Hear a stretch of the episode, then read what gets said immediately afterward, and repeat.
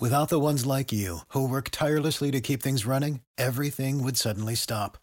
Hospitals, factories, schools, and power plants, they all depend on you.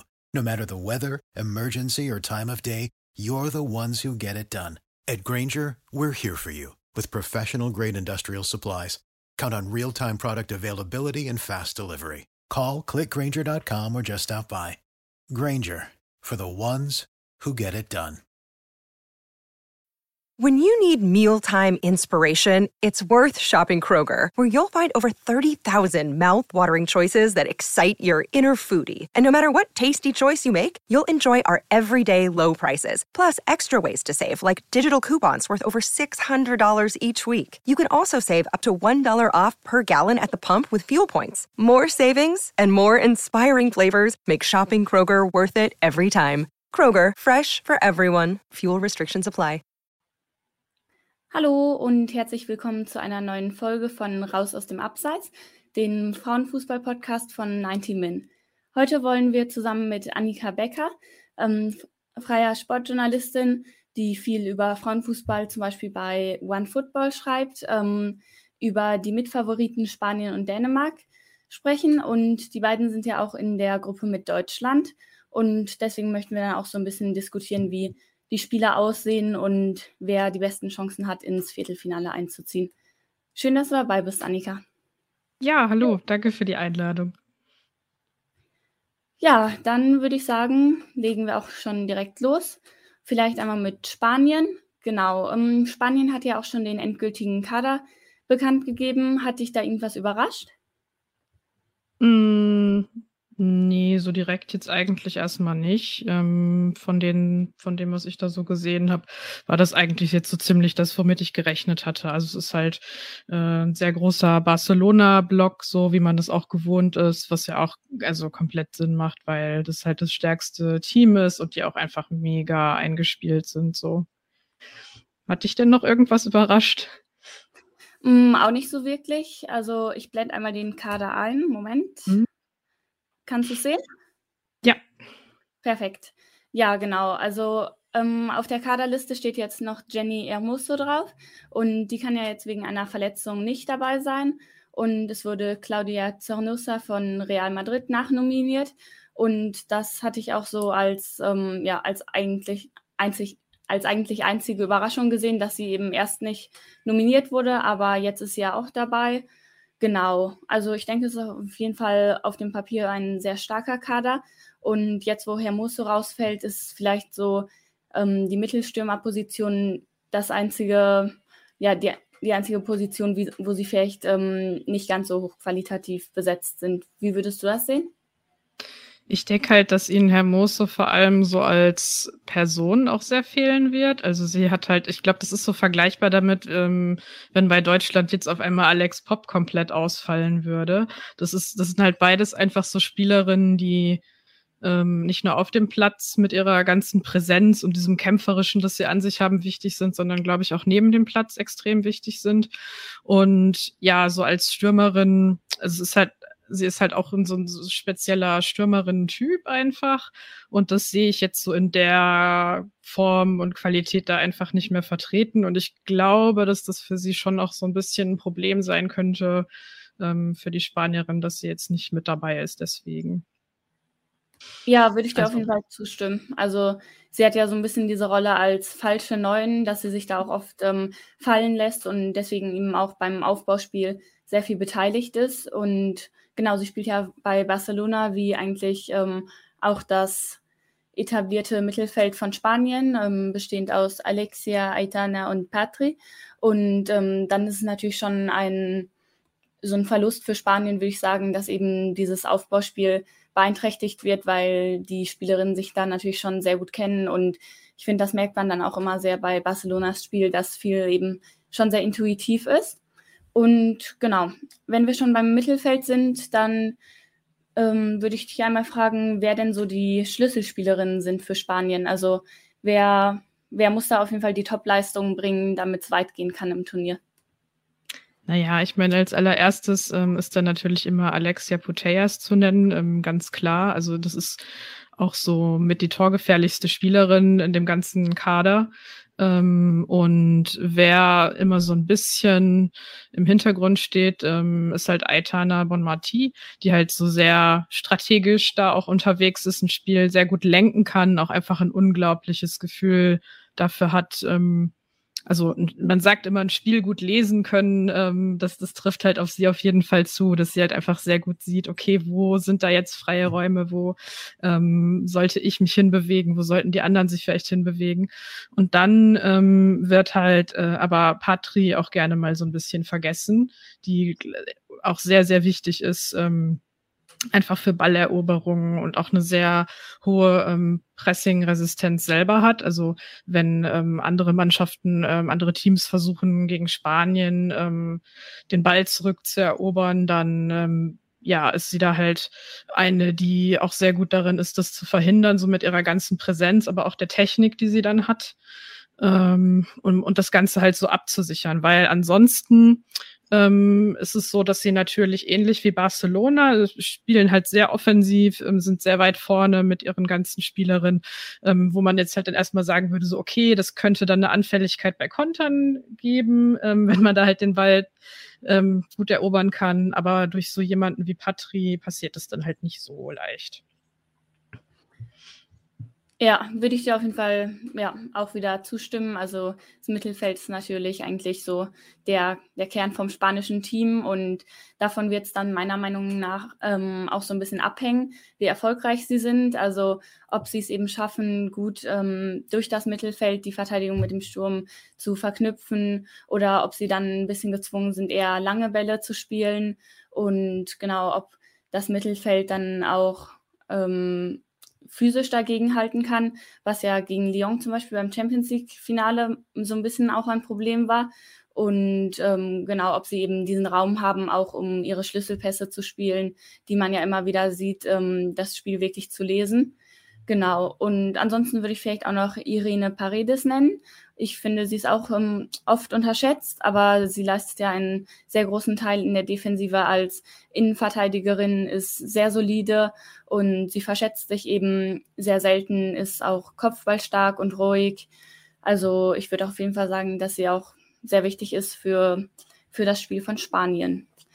Genau. Ja, wir haben ja auch schon gesagt jetzt, dass Spanien eben viele Spielerinnen aus Barcelona im Kader hat. Und im Sturm ist eigentlich so ein bisschen der Bereich, wo dann nicht so viele aus Barcelona dabei sind, weil Barcelona eben da mit ähm, Caroline Graham Hansen und bis vor kurzem noch Lieke Martens, die ja jetzt ähm, zu PSG gewechselt ist, auch zwei ausländische Spielerinnen hatte und vorne dann auch noch ähm, Assisat Oshola. Und wen würdest du denn da vorne als ähm, ja, in der Sturmreihe sehen, wer, wer wird da deiner Meinung nach eingesetzt werden? Hm, ehrlich gesagt ähm, weiß ich das gar nicht so genau. Ähm, ich hatte da jetzt, wenn ich sie habe spielen sehen, tatsächlich dann immer, ähm, wie wir gerade besprochen hatten, ähm, Hermoso in dieser Rolle gesehen, sich halt immer mal ins Mittelfeld zurückfallen zu lassen. Und ähm, ja, hab, hab da jetzt auch nicht so viele Wechsel gesehen, dass es mal geändert wurde in den Spielen, die ich halt so verfolgen konnte. Deswegen kann ich jetzt gerade gar nicht sagen, wer da so die Nase vorn hat, ehrlich gesagt. Was ja. äh, denkst du denn? Ich denke, der Kon Konkurrenzkampf ist da wirklich noch sehr offen. Also im Mittelfeld zum Beispiel ist es eben schon sehr klar, dass diese drei aus Barcelona da spielen werden. Keine Frage. Aber vorne, vorne ist es wirklich noch ein offenes Rennen. Also da gibt es mhm. einige Kandidatinnen. Ich denke da an Claudia Pina zum Beispiel von ja. Barcelona auch. Ist ja noch sehr jung, aber hat jetzt auch schon einige Tore geschossen diese Saison, zum Beispiel gegen Real Madrid, auch in der Champions League. Ähm, genau, also sie könnte vielleicht dann in Frage kommen als Mittelstürmerin oder sonst auch Amayur Sariegi, hatte ich ein paar Mal gesehen für Spanien. Ähm, mhm. Die ist auch noch sehr jung, 21, glaube ich, und bei Real Sociedad.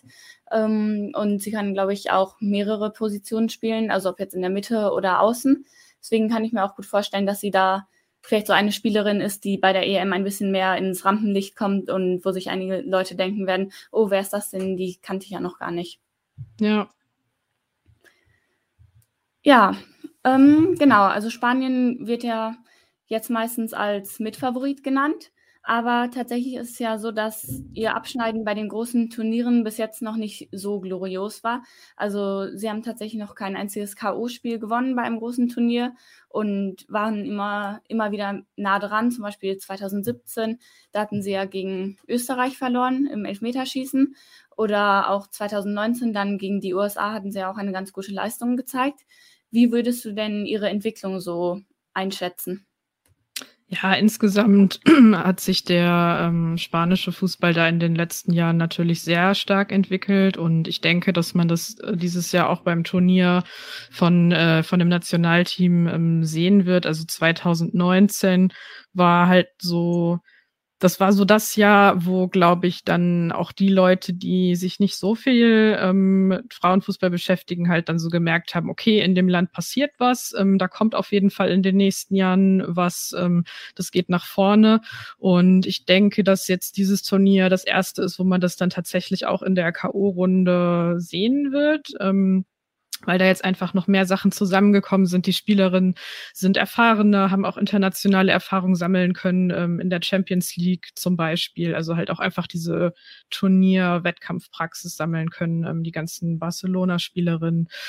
Und ähm, ja, also ich sehe sie bei uns in der Gruppe auf jeden Fall auch als, als Favoritin auf den ersten Platz, ganz klar. Ähm, sie haben glaube ich, so ein bisschen das Fragezeichen dabei, wie wie sie das halt schaffen, ihre, ihre Dominanz, die sie so entwickeln, tatsächlich in Tore umzumünzen, weil ich so den Eindruck hatte, so gegen ähm, schwächere oder, oder kleinere Länder in den Qualifikationsrunden ist das alles gar kein Problem, aber so gegen die ähm, größeren Gegnerinnen ähm, ist es dann schon für sie manchmal schwierig, tatsächlich halt auch in den 16er, also in diese richtig gefährlichen Schusspositionen reinzukommen.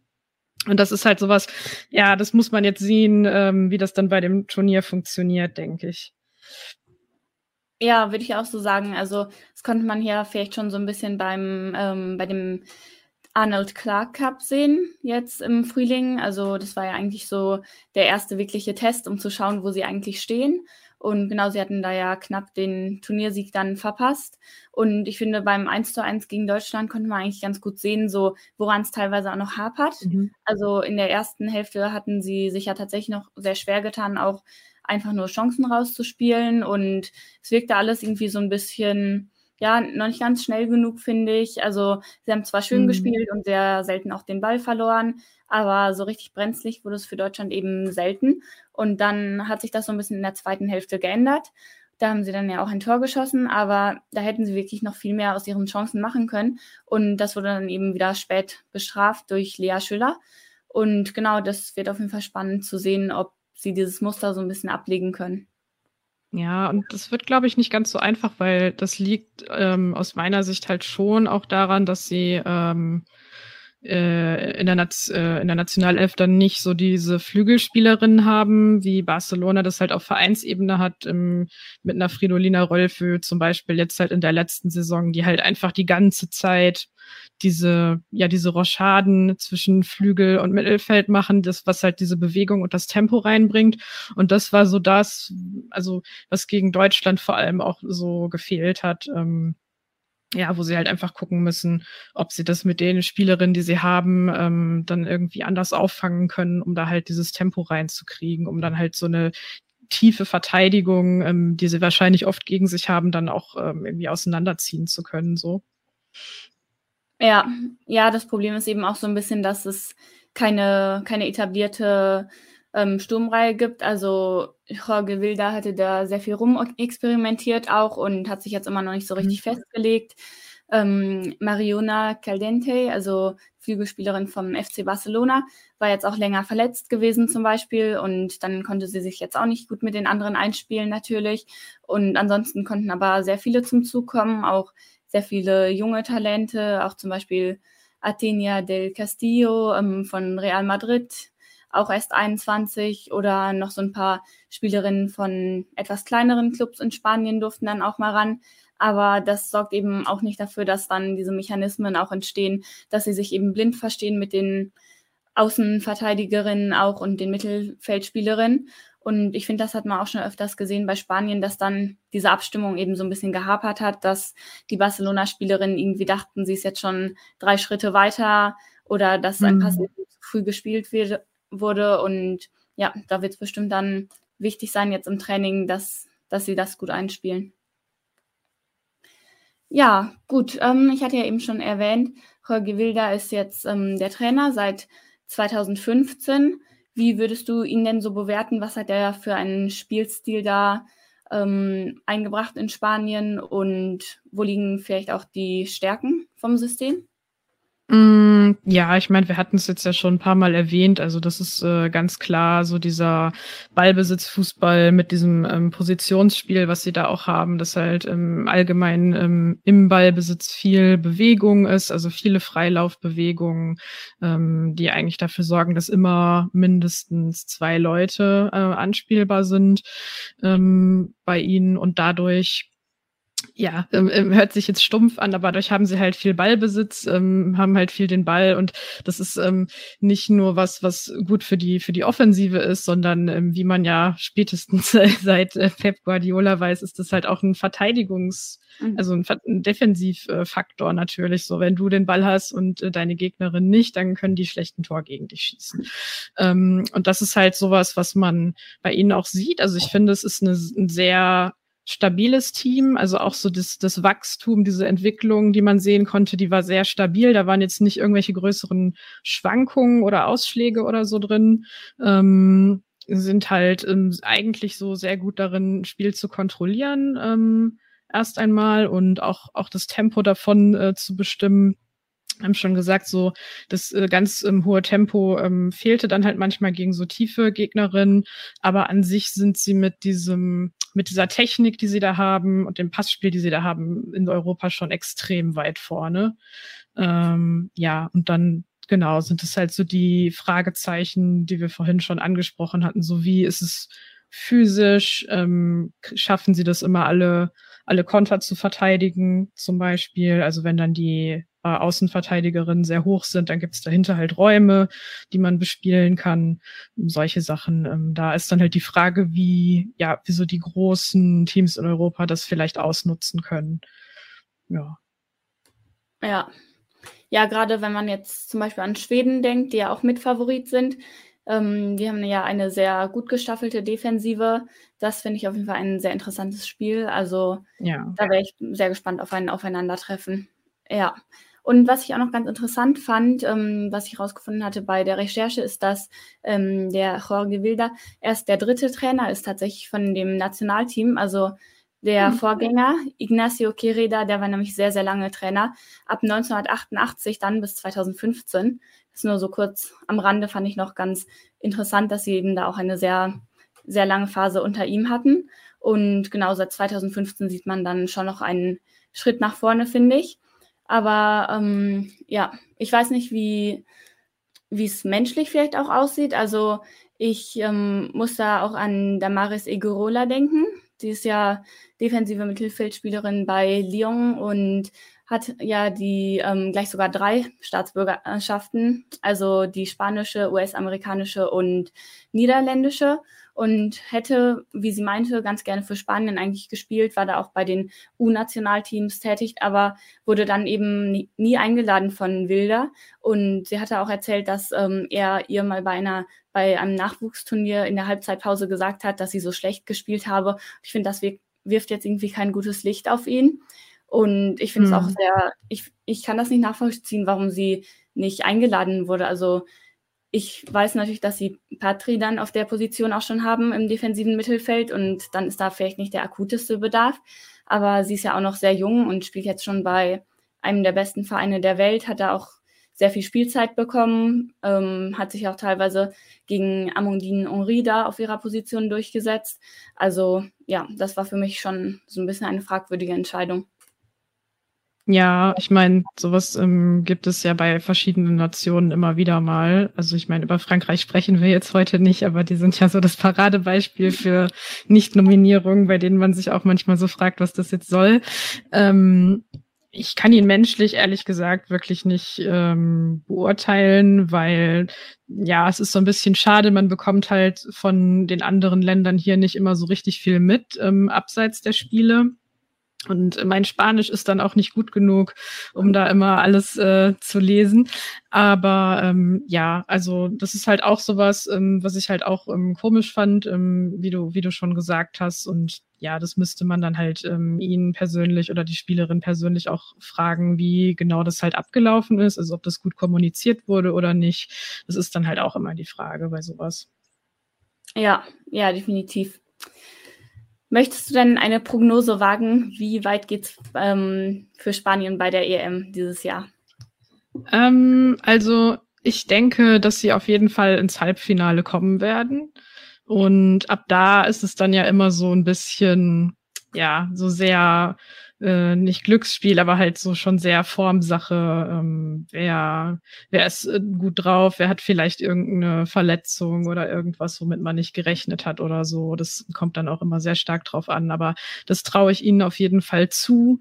Ähm, ganz klare Titelfavoritin sind sie für mich nicht. Also das gibt's für mich generell einfach in diesem Jahr auch nicht. Ähm, aber genau, das Halbfinale traue ich ihnen auf jeden Fall zu. Was sagst du denn? Hm. Ja, ich würde eigentlich auch sagen, dass ich sie schon als Gruppenerste sehen würde. Und genau, dann würden sie natürlich gegen einen Gruppenzweiten im Viertelfinale spielen. Ähm, genau, und dann kann ich mir auch gut vorstellen, dass sie durch, ins Halbfinale eben einziehen. Aber ja, ich frage mich dann, ob eben diese fehlende Turniererfahrung vielleicht ein kleines Manko ist für sie und ja, ob sie eben ihre Schwächen ein bisschen ablegen können, also die Chancenverwertung und dann teilweise eben auch dass man überhaupt die klaren Chancen da rausspielt und die Dominanz in Tore ummünzt und gleichzeitig eben dieses sehr offensive Spiel. Ähm, also genau die Außenverteidigerin hatten wir ja schon gesagt, ähm, Laila Uaabi, die ja jetzt zu Manchester City auch gewechselt ist von Barcelona, ist ja immer sehr weit vorne und Una Bay auch. Und mhm. genau, dann ja, also wenn da so ein Team mit schnellen schnellen Außenstürmerinnen kommt, wie jetzt zum Beispiel Lauren Hemp von England, dann kann ich mir schon mhm. vorstellen, dass sie da teilweise auch in der Bredouille sind. Ja. Was wäre denn so deine Erwartung für das Spiel gegen Deutschland dann? Das ist ja der zweite Spieltag in der Gruppenphase dann. Genau. Mhm. Ja, ich, ähm, ich glaube, das wird aus deutscher Sicht eher ein unangenehmes Spiel. Ähm, also ich für mich ist Deutschland halt eine komplette Wundertüte, so muss ich sagen. Ich finde ähm, uns leider einfach nicht besonders ähm, überzeugend und man sieht irgendwie nicht so die klare äh, den klaren Plan oder die klare Handschrift da drin. Ähm, ist jetzt die Frage, wenn man jetzt das äh, Freundschaftsspiel gegen die Schweiz sieht, das jetzt ja noch nicht gespielt ist, ob sich da vielleicht noch mal was getan hat, aber ich bin eher skeptisch so, ne? Und mhm. deswegen ähm, erwarte ich da jetzt eigentlich nicht großartig was anderes als beim letzten Aufeinandertreffen. Das ging dann ähm, unentschieden aus. Ähm, und ja, ob das dann wieder zu einem Unentschieden reicht, weiß ich nicht. Ich kann es mir aber schon vorstellen. Also ich kann mir halt irgendwie vorstellen, dass Spanien das vielleicht nicht schafft, äh, ein Tor zu schießen oder halt irgendwie nur eins und dass Deutschland äh, mit seiner schon äh, tollen Offensive das dann schafft, irgendwie vorne einen reinzumachen. Aber ich sehe jetzt das nicht als so ein Spiel, wo Deutschland wirklich richtig das, das Ruder rumreißen kann oder so, weil dazu fehlt irgendwie die Abstimmung.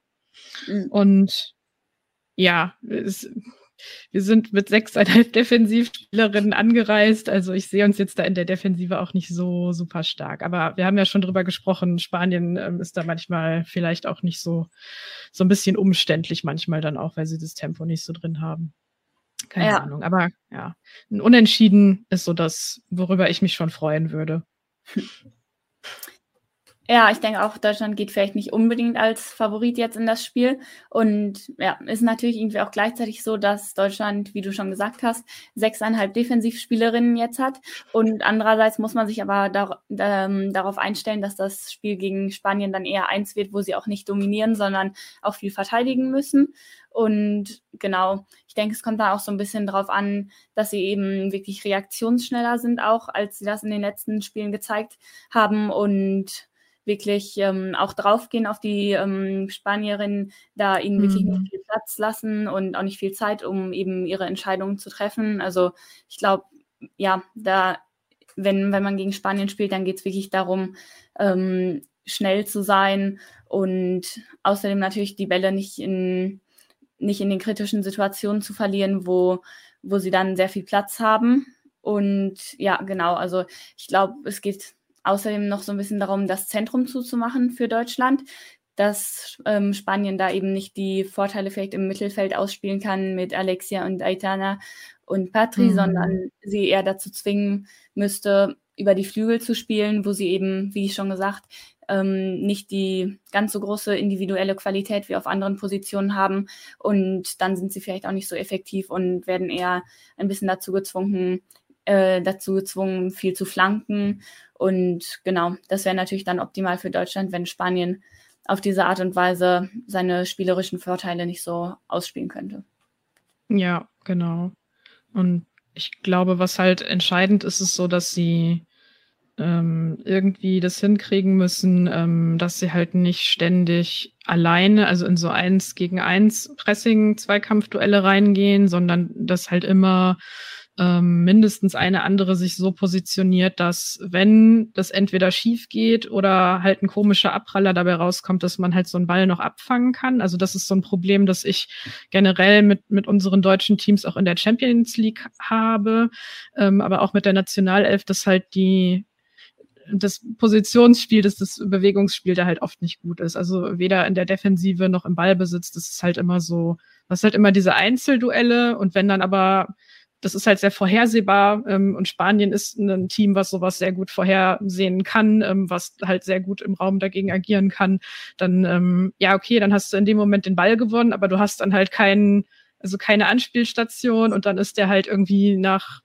ja ein paar Sekunden dann schon wieder weg. Und das ist halt das, was man in diesem Freundschaftsspiel da auch äh, gesehen hat beim Arnold Clark Cup, dass es halt so ein Problem war. Und da müssen sie irgendwie das müssen sie irgendwie gelöst bekommen. Und ich glaube, das wird tatsächlich nur gehen, wenn sie dann wirklich ähm, nur eine Lena Oberdorf im Mittelfeld haben, weil die einfach so sehr, sehr, äh, eine sehr große Fläche abdecken kann, sich sehr viel bewegt. Ähm, ja. Ja, das denke ich auch. Und mit ihrer Zweikampfführung und ähm, auch Physis. Also ich denke, es wäre auf jeden Fall ein, ein eine sinnvolle Einsetzung bei ihr auf der Position, aber bis jetzt war sie in der Nationalmannschaft ja eher in der Innenverteidigung, was vielleicht auch daran liegt, dass eben die Lage in der Innenverteidigung nicht so perfekt ist und ja, kommt vielleicht auch ein bisschen drauf an, ob Marina Hegering dann wieder fit ist. Aber ich wäre auf jeden Fall auch sehr dafür, dass Lena Oberdorf dann wieder im Mittelfeld eingesetzt würde. Weil ja, man hat es ja auch, ich weiß, Spanien ist jetzt nicht Barcelona, aber zum Beispiel in dem ersten Spiel von Wolfsburg gegen Barcelona, also wo sie dann 5 zu 1 untergegangen waren, da hat man das eben auch sehr gesehen, dass diese Präsenz im Mittelfeld sehr gefehlt hatte, weil sie da ja verletzt war. Und ja, also ich denke, es würde Deutschland mehr Vorteile bringen, wenn sie da im Mittelfeld ein, eingesetzt wird, weil sie da ihre Stärken schon besser einbringen kann. Mhm. Gut, dann würde ich sagen, wir gehen mal über zum zweiten großen Team in der deutschen Gruppe, nämlich Dänemark. Genau. Mhm. Vielleicht, ähm, ich blende nochmal den Kader ein, auch bei Ihnen. Ja. So. Hatte dich denn da irgendwas überrascht? Ähm, ja, also ich meine, da gibt es ja zwei Überraschungen. Ähm, das eine ähm, oder die, die eine Nicht-Nominierung ähm, ist die von Caroline Möller, ähm, Real Madrid. Ähm, ja, wo sich glaub, wo, glaube ich, die allermeisten Leute drüber ähm, überrascht waren. Und eine andere Sache, die jetzt auch nicht unbedingt erwartet war, ist halt, dass ähm, Lundor von Juventus Turin ähm, nicht mit dabei ist. Ähm, das ist jetzt sowas, wo ich so gedacht hätte, okay, mh, hm, eigentlich hätte ich jetzt irgendwie schon erwartet, dass sie mit dabei ist, aber keine Ahnung, das kann manchmal ja auch einfach daran liegen, dass das so die Namen äh, oder der Name ist, ähm, der dann da bekannter ist und äh, dann sieht ein Trainer das im Trainingscamp noch mal ein bisschen anders. Ähm, ich hatte mir gestern noch äh, das Testspiel von Dänemark gegen Österreich angeguckt vom 12.06.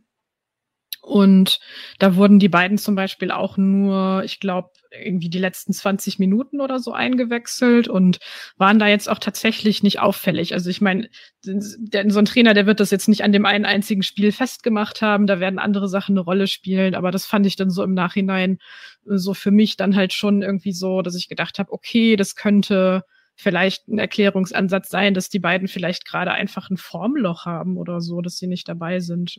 Man kann das von außen halt nicht so sehen. Ja, ja, das kann schon sein. Gerade bei ähm, Möller hatte ich mir das auch nochmal angeschaut mit ihren Spielminuten. Also zu Anfang der Saison war sie da wirklich immer sehr viel dabei bei Real. Aber zum Ende wurde sie dann eigentlich fast nur noch eingewechselt und war eigentlich nur noch Ergänzungsspielerin. Also diese fehlende Spielpraxis hat da bestimmt auch eine Rolle gespielt bei der Entscheidung. Aber ja, ich finde auch, sie, sie ist ja noch relativ jung, 23, mhm. aber hat schon, schon sehr gute Anlagen. Also von dem, was ich so gesehen habe fand ich sie meistens auch ganz gut. Ja. Und umgekehrt war ich dann ein bisschen überrascht, dass ähm, Sarah Hölmgard von Turbine Potsdam dabei ist, weil mhm. sie, sie, war davor eigentlich noch nicht so oft nominiert worden. Also ihre Zwillingsschwester Karen schon öfters. Jetzt sind die beiden ja im Aufgebot. Aber genau, ich finde sie eigentlich eine ganz solide Linksverteidigerin, aber ich hätte jetzt nicht so wirklich damit gerechnet. Mhm. Und dann war natürlich noch so ein bisschen das Fragezeichen Nadia Nadine, die ja auch lange ja, verletzt stimmt. war. Ähm, mhm. Auch schon etwas älter, 34, glaube Und ähm, genau, jetzt ist natürlich immer noch so ein bisschen die Frage, wie viel sie am Ende spielt. Aber ich glaube, sie hatte letztens auch in der amerikanischen Liga zwei Tore geschossen. Also es scheint schon wieder ganz gut zu laufen bei ihr. Und da bin ich mal gespannt, auch welche Rolle die, sie dann spielen wird im Angriff von Dänemark. Ja. Und ähm, eine Sache, die, die, mir auch noch aufgefallen war bei der Kadernominierung, ist, dass die Torhüterinnen alle sehr wenig Erfahrung haben. Also ähm, sie sind alle 24 oder jünger und alle haben auch erst ähm, elfmal oder weniger sogar für das Nationalteam gespielt. Also das fand ich auch noch etwas, ja, ganz interessant. So ein bisschen anders auf jeden Fall zu Deutschland, wo wir ja die Qual der Wahl hatten auf der Torhüterposition. Genau, ähm, also mal schauen, wie sich dann die Torhüterin, es wird vermutlich Lene Christensen im Tor stehen, mhm. dann glaube ich, ähm, wie sie sich dann da so schlägt. Ja. Ja, genau. Ich denke auch, dass Christensen ähm, die Nummer eins sein wird. Ähm, jetzt im Testspiel ähm, war sie nicht mit dabei, weil da in der Liga ja auch gerade noch ähm, gespielt wird. Ähm, und äh, sie dann nicht vor Ort war. Da war dann äh, Kathrine Swan im Tor, äh, zumindest die eine Halbzeit. Und die hat das aber auch gut gemacht. Also ähm, jetzt nicht, dass jetzt Österreich da irgendwie eine Chance nach der nächsten gehabt hätte, aber eigentlich hat sie das da so souverän gemacht, ähm, wenn die dann mal nach vorne gekommen sind. Aber ja. ich finde insgesamt, also so Dänemark, ähm, so allein vom, vom Kader her und das, was ich so gesehen habe von ihren Spielen, ist das so eines der Teams, wo ich mich somit am meisten drauf freue, die spielen zu sehen, weil ähm, die halt einfach offensiv ein richtiges Feuerwerk abbrennen teilweise.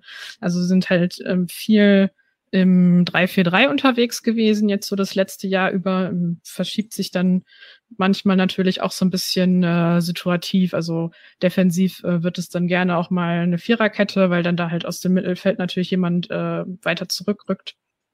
Ähm, aber so grundsätzlich, die versuchen halt einfach vorne früh drauf zu gehen, Entschuldigung, äh, früh drauf zu gehen, ähm, hoch, hoch zu pressen und sind halt auch tatsächlich sehr gut darin, ähm, relativ weit vorne den Ball schnell zurückzugewinnen, so.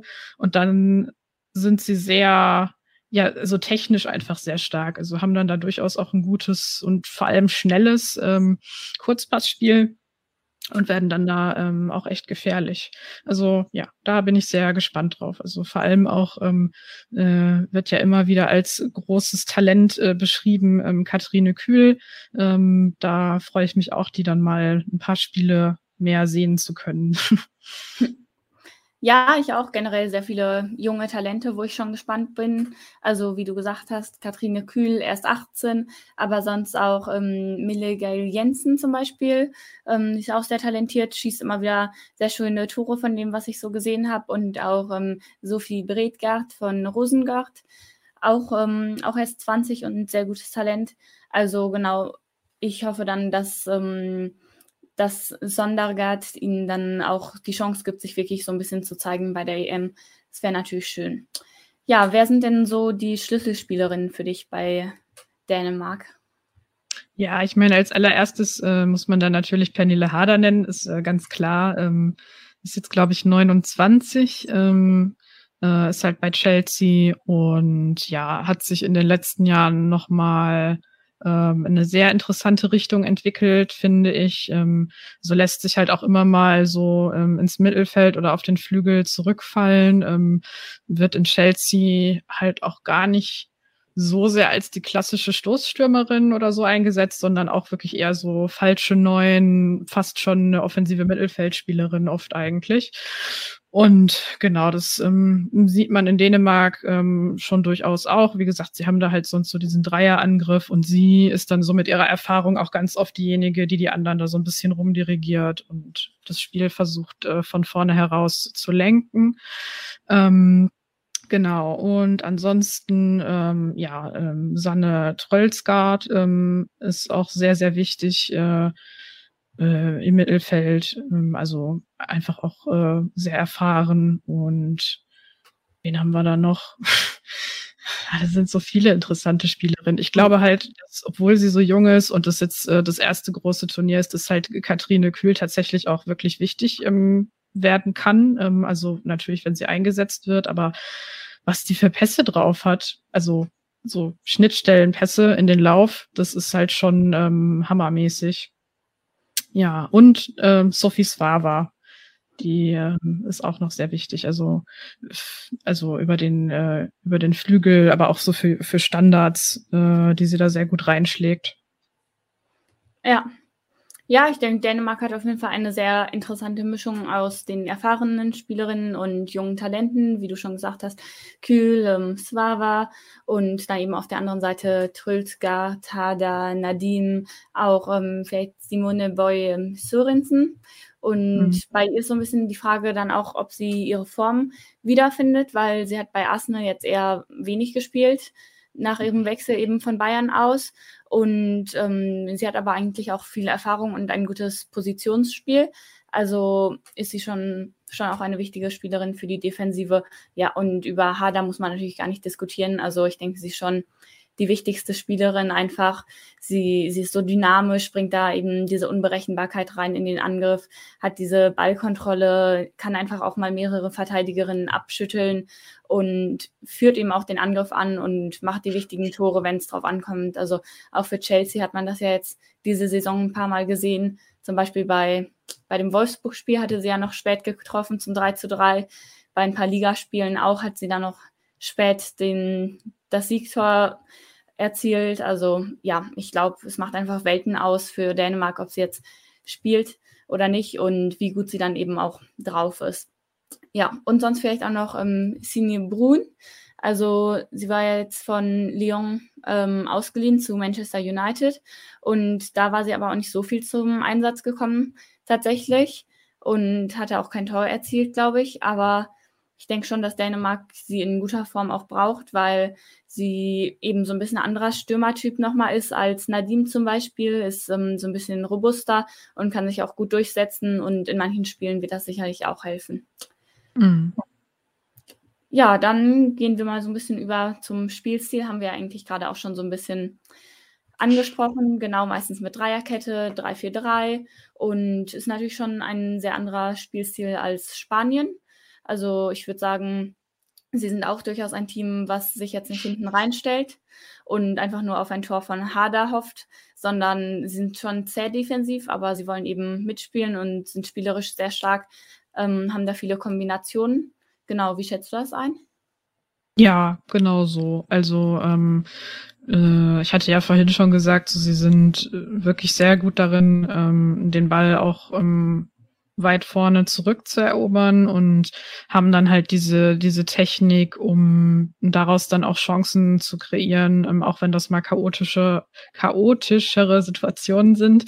Ähm, aber sie sind halt einfach sehr gut da, ähm, ja, so die, die Abstände kurz zu halten und dann immer diese Laufwege zu haben, die halt wirklich gefährlich sind und dann auch schwer zu verteidigen, ähm, wenn sie da halt zu zweit ähm, jemanden von den Gegnerinnen im defensiven Mittelfeld ähm, unter Druck setzen. Das konnte man äh, gegen Österreich tatsächlich sehr gut sehen. Also es war sehr heiß an dem Tag laut ähm, österreichischem Kommentar, ähm, was man auch sehen konnte. Aber da hatte Österreich halt wirklich Probleme, ähm, weil die das nicht ähm, geschafft haben, ähm, das, was wir vorhin hatten, das Thema, das nicht geschafft hatten, ähm, genug Anspielstationen zu haben. Und dann ist Dänemark halt einfach brutal. Die rennen dann mit zwei Leuten da drauf, dann ähm, ist der Ball schon mal weg, dann geht die eine direkt durch, im draußen auf dem Flügel steht dann noch jemand, ja, und dann äh, bewegen die sich halt einfach so gut, äh, dass sie sich dann immer irgendwie noch so durchwuseln können, sag ich mal. Und ja, also haben halt diese sehr, dieses sehr aggressive Pressing, eine gute Technik im Chancen rausspielen und können sich aber auch durchs Mittelfeld kombinieren, wenn sie von weiter hinten kommen. Ähm, also gerade so über, über den Flügel, Mittelfeldkombination, das funktioniert sehr, sehr gut. Was so ein bisschen bei ihnen so ein Problem sein kann, ähm, ist, wenn sie hoch anlaufen, also hochpressen wollen in der gegnerischen Hälfte und es funktioniert nicht, dann haben sie halt mitunter das Problem, dass dahinter ein riesengroßes Loch ist, ähm, wo ja dann jetzt die Österreicherinnen zum Beispiel, die haben dann halt den Ball reingespielt und die konnten dann ihre Konter ähm, fahren und haben das dann manchmal halt nicht so ganz gut ausgespielt, aber das ist halt so eine potenzielle Schwachstelle, sag ich mal. Also, dass sie da ähm, sowas noch nicht so richtig gut verteidigt bekommen haben. Äh, genau. Ja, ja, da wäre ich auch bei dir. Also ich fand das Spiel gegen Österreich ähm, allgemein gesehen auch ziemlich gut. Und man hat eben auch schon andersweise auch gesehen, wie sie dann an ihrem besten Tag spielen wollen und spielen können, dass sie eben wirklich diesen klaren Plan haben, sehr stringent sind, ähm, direkt, aber jetzt auch nicht überhastet, sondern eben ähm, sehr gut im Verschieben und dass es auch wirklich nicht einfach ist, da gegen die defensive Lücken zu finden. Also genau, ich denke, sie sind auch wirklich einfach ein Team. Das sieht man immer wieder. Sie hängen nicht so sehr von genialen Einzelaktionen und Dribblings ab, sondern spielen sich mhm. einfach so aus dem Spiel raus ähm, durch eben ja, Passspiel ähm, und eben nicht, nicht nur durch lange Bälle auch ähm, viele Chancen raus. Und ja, in ein paar Spielen vorher hatte ich sie jetzt nicht ganz so gut gefunden. Also mhm. beim Algarve Cup zum Beispiel hatten sie auch ähm, Probleme mit Corona, glaube ich. Deswegen hatten sie dann nur ein Spiel gespielt. Und ähm, aber auch schon davor. Was mir manchmal so ein bisschen aufgefallen war, ist, dass sie eben so ein bisschen ungeduldig teilweise waren vorne. Also, dass sie da noch so ein bisschen vielleicht ähm, ja mehr mehr Rhythmus und Struktur gebrauchen könnten, dass sie da ähm, noch nicht so abgeklärt waren, was eben auch daran liegt, dass viele junge Spielerinnen auch dabei sind, denke ich. Und genau hinten, wie du schon gesagt hast, also die Konter, ähm, die Boy Sörensen zum Beispiel ist jetzt auch nicht die schnellste und mm. die anderen Verteidigerinnen auch nicht unbedingt. Und das sieht man auf jeden Fall schon bei Kontern. Österreich hat die dann nicht immer optimal ausgespielt, aber ja, genau da konnte man auf jeden Fall schon sehen, dass es äh, manchmal ein Problem sein, sein könnte. Ja, und ähm, wie wird das Spiel gegen Deutschland denn dann so aussehen? Also vermutlich schon sehr anders als gegen Spanien. Ich würde mal darauf tippen, dass Deutschland da auf jeden Fall mehr vom Ball haben wird als gegen Spanien. Was würdest du erwarten? Ähm, ja, ich denke, ich sehe das auch so. Also ich glaube, dass Dänemark ähm, Deutschland vielleicht sogar auch ein Stück weit absichtlich den Ball überlasten wird, ähm, um dann halt in diese Pressing-Situation zu kommen. Wo sie sich dann, äh, wo sie dann halt selber schnell, schnell umschalten können. Also gar nicht jetzt als ein Konter mit einem langen Ball, ähm, sondern halt schon auch mit diesen äh, kürzeren Kombinationen, die Dänemark aber halt eben sehr, sehr schnell spielt. Ähm, und genau, das kann ich mir gut vorstellen, dass Deutschland halt so auf dem Papier dann mehr Ballbesitz hat und dass der, äh, also dann vielleicht nicht immer so ganz gefährlich ist, ähm, je nachdem, ähm, wie das halt so läuft. Ähm, eigentlich würde ich jetzt halt denken, dass unsere Offensive ähm, auf dem Papier besser ist als die dänische Defensive, also dass wir das irgendwie schaffen sollten, äh, zwei Tore oder so zu schießen. Aber ja, die Frage ist dann halt immer, wie, wie die Statik auf dem Platz ist, ähm, wer steht bei uns in der Startelf, ähm, wie ist da die Anordnung und so. Das kann man halt irgendwie leider nicht so richtig äh, vorhersagen bei uns. Ähm, ähm, wenn Pop spielen kann und tatsächlich auch im Sturm spielen kann, dann glaube ich, dass halt Flanken tatsächlich ein gar nicht so verkehrtes Mittel sein könnten, also um halt in diese Kopfballduelle reinzukommen. Ähm, also weil, da fand ich sie, fand ich Dänemark so ein bisschen äh, unsicher manchmal, äh, von dem, was ich jetzt so gesehen habe. Genau. Aber ansonsten, ähm, ich denke, das könnte ein sehr offenes Spiel werden. Also so eins, wo es halt Chancen auf beiden Seiten gibt, wo es viel hin und her geht und dann muss man halt gucken, was dabei rauskommt. Aber ich sehe da jetzt keinen klaren Favoriten. Ja, ja, würde ich dir zustimmen. Also Deutschlands individuelle Qualität ist eigentlich schon, schon ein bisschen höher, würde ich sagen, jetzt auch auch was das Mittelfeld vielleicht angeht. Aber bei Dänemark sehe seh ich eben einen klareren Spielplan, wirklich, dass es stimmiger ist, dass da so ein bisschen mehr zusammenläuft, dass die Zuordnung wirklich ja wirklich sehr klar ist, dass die Spielerinnen wissen, wo sie hinlaufen müssen und so. Und bei Deutschland ist das teilweise eben nicht so. Da wirkt es teilweise so ein bisschen verunsichert, wer, wer jetzt wohin geht. Und das hatte man ja auch beim Arnold Clark Cup dann gesehen, dass gerade in der mhm. Defensive schon große Probleme gab, wer dann wen deckt und dass dadurch eben große Lücken auch entstanden sind. Und ja, ich gehe auf jeden Fall davon aus, dass Pernil Harder eine von denen auch aus, äh, ausnutzen wird. Ich kann mir sehr gut vorstellen, dass sie da ein Tor schießt.